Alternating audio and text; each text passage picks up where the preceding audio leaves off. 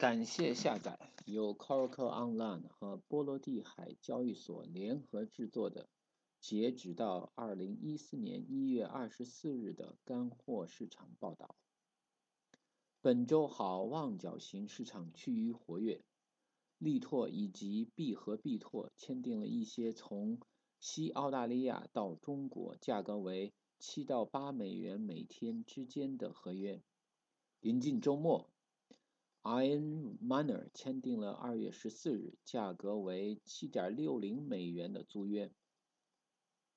而中租公司分别和 v a n g l i s 和力拓公司签订了租约，价格为七点五美元每天。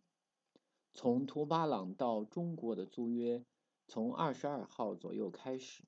价格下跌至二十点五零美元，运能逐步增加是主要原因。而且随着中国新年的临近，这种局面在节前还是节后能够改观，仍需进一步的观察。本周没有期租成交的报道。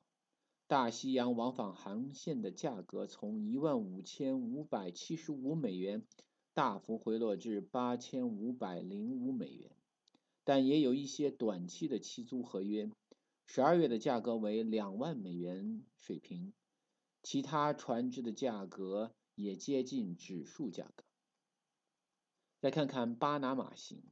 尽管一些船只选择了空载从美国海湾起运到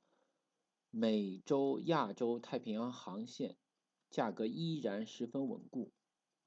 跨大西洋航线价格急跌，从东方空载过来的一艘卡尔萨姆型船舶。从美国海湾到东方的价格为一万九千三百美元每天，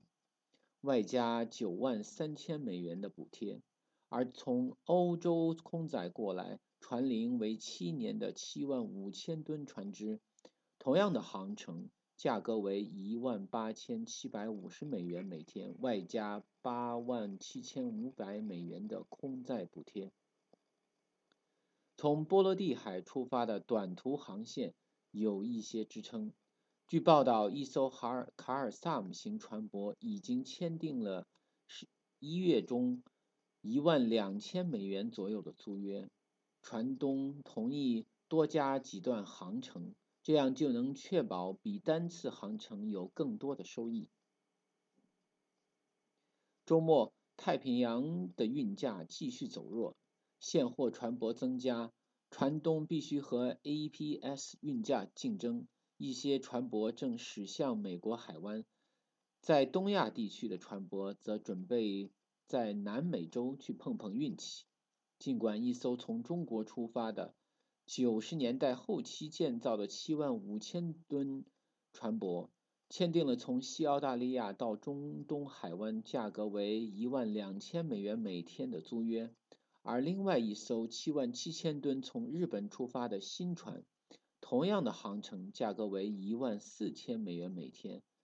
但这看起来还不是那么糟。谢谢收听，本期音频由上海海事大学翻译并制作。